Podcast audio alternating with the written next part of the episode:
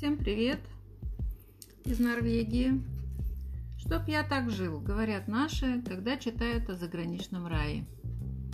Мама моего мужа до того, как ушла в мир иной, жила в доме престарелых. Вся ее пенсия, 14 тысяч крон, уходила на оплату проживания, питания, другие нужды в доме престарелых. До того, как она получила место в доме престарелых, мы оплачивали услугу на дому. Ей приносили еду, содержали дом в чистоте. Была у нее и кнопка аларм, при нажатии которой подключался телефон сына моего мужа, то есть, и норвежская МЧС. Она так и не запомнила, как ей пользоваться. Если сравнивать с российскими домами престарелых, то выигрывает, конечно, Норвегия. У них этот институт работает с незапамятных времен. В России же до сих пор считается зазорным отдать родителя в дом престарелых. А значит, и развиваться эта область будет долго. Можно долго спорить на тему, как лучше для наших родителей. Но сейчас все-таки о Норвегии. Нет, не каждый пенсионер стремится попасть в этот санаторий для пожилых.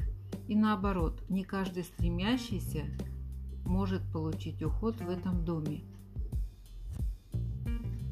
Об этом есть мое обширное видео на YouTube. Не всегда и не везде все в шоколаде. Уже несколько лет поднимается вопрос о том, что старики в домах престарелых не доедают.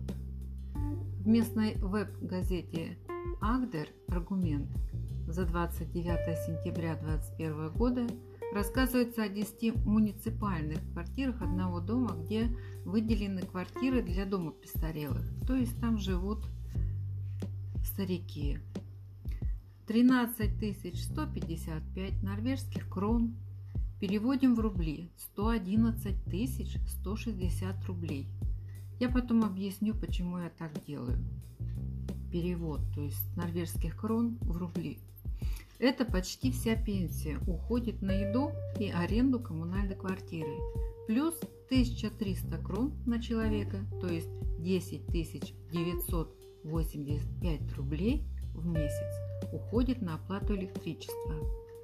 Услуги выросли после муниципального слияния, оптимизации, то есть дельцы обещали, что пенсионеры будут как сыр в масле. На деле оказалось все наоборот – если раньше работала общая кухня, которая готовила старикам еду, то теперь она стоит без дела, а еду доставляют в порционных пакетах, в полиэтилене, притом сразу на неделю. Еда доставляется фирмой специально, здесь есть такая чокин-сервис. Хранится в холодильнике, предоставлены фотографии, не густо, я бы сказала. Мусор не убирается неделями, стоит в коридоре у квартир, где пожилые люди совершают ежедневный променад. После слияния компаний хозяева унесли зачем-то из общей комнаты, где проводились вечера, всю мягкую мебель. Куда-то исчезли и садовая мебель на улице, где отдыхали пенсионеры. Отменены э, все развлекательные мероприятия, уволенный кухонный работник и вахтер.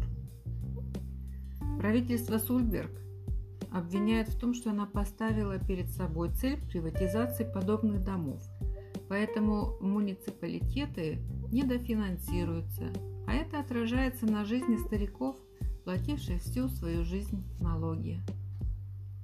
Такая забота приближает их к смерти, делают заключение журналисты. Вывод – Красивая жизнь за рубежом только в рекламных отчетах и в розовых очках наших соотечественниц-блогерш с придыханием рассказывающих о заботе о стариках, которые только и делают, что отдыхают на Канарах. Всем пока!